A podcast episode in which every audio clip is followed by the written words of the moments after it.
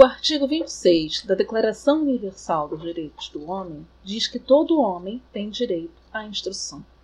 A leitura desse artigo faz-me lembrar também a Lei de Diretrizes e Bases da Educação Nacional, a Lei 9394, de 20 de dezembro de 1996. Tal lei orienta os profissionais da educação na melhor realização da sua tarefa. Por outro lado, recorda-me a quantidade de meninas e meninos ainda distantes das escolas, um número expressivo demais para um país do tamanho do Brasil. Segundo o relatório emitido pelo Instituto Brasileiro de Geografia e Estatística, o IBGE, em dezembro de 2016, eram quase 12 milhões de analfabetos, considerando-se apenas a faixa etária a partir dos 15 anos.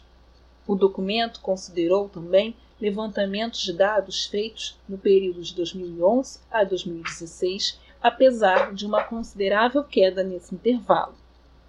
Os índices de escolaridade, informados por institutos de pesquisa, mostram que a educação ou a falta dela influencia em outros índices: desemprego, violência nas ruas, violência doméstica, desnutrição.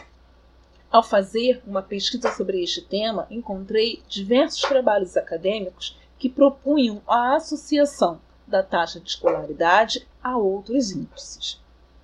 Retomo o preâmbulo da declaração e pego emprestada a palavra dignidade, considerando que o reconhecimento da dignidade inerente a todos os membros da família humana e de seus direitos iguais e inalienáveis é o fundamento da liberdade, da justiça e do mundo.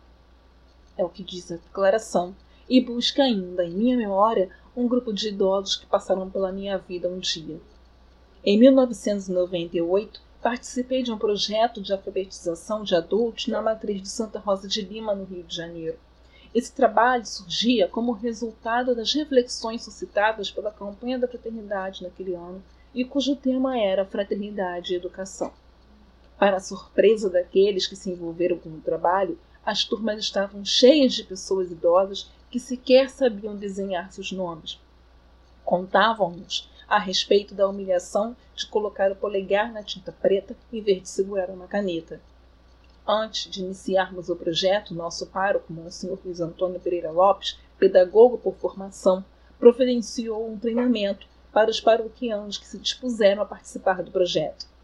Usávamos para realizar os nossos trabalhos as palavras geradoras do mestre Paulo Freire, o que significa dizer que em seis meses aqueles alunos estariam lendo razoavelmente. Alguns desses velhinhos jamais saíram da minha cabeça. Um deles, a quem chamarei de João, era ajudante de caminhão em uma loja de materiais de construção. Seu João ia no caminhão amontoado sobre tijolos que deveria ajudar a entregar. Um belo dia, entrou na minha sala de peito estufado e disse: Professora, fui promovido. Agora vou na boleia lendo os endereços para o motorista. O que me causa arrepios mesmo é uma senhora quem chamarei de Maria. A dona Maria, sem a dignidade que a instrução nos dá, ia à escola. Assim eles chamavam nossos encontros na igreja. Escola. Com os cabelos desalinhados, a roupa tanto amassada, compros caídos e a certeza de que aquilo era uma baboseira só. Certo dia, apareceu em roupas de festa, maquiada, colares, pulseiras, cabelo escovado no salão. Professora, a gente não é mais analfabeto não, né? E eu indaguei o porquê daquela pergunta, se já estudávamos há tanto tempo e ela estava se saindo tão bem. Dona Maria abriu um sorriso lindo e disse com muita dignidade: Eu hoje fui à farmácia e comprei sozinha shampoo para cabelos secos. Eu não sei mais do seu João nem da Dona Maria, eu não faço ideia do que fizeram depois disso ou se estão vivos. Eu sei de outros. Uma delas virou leitora constante nas missas de domingo e se matriculou em um curso supletivo para completar pelo menos os estudos até a quarta série do fundamental. Sua ida para a escola de verdade motivou algumas de suas colegas a seguirem o mesmo caminho e muitas vezes as vi com o uniforme da escola. A história é muito antiga, mas ainda há muitos Joãos, Marias, Josés que não sabem segurar um lápis.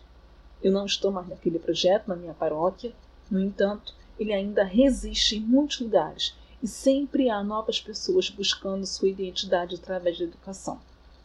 Analfabetismo É uma situação inadmissível para uma cidade como o Rio de Janeiro, para um país como o Brasil. Eu sou a professora Andréia Mota e esta foi a oitava edição do Conversa Cast, o podcast do blog conversadeportuguês.com.br.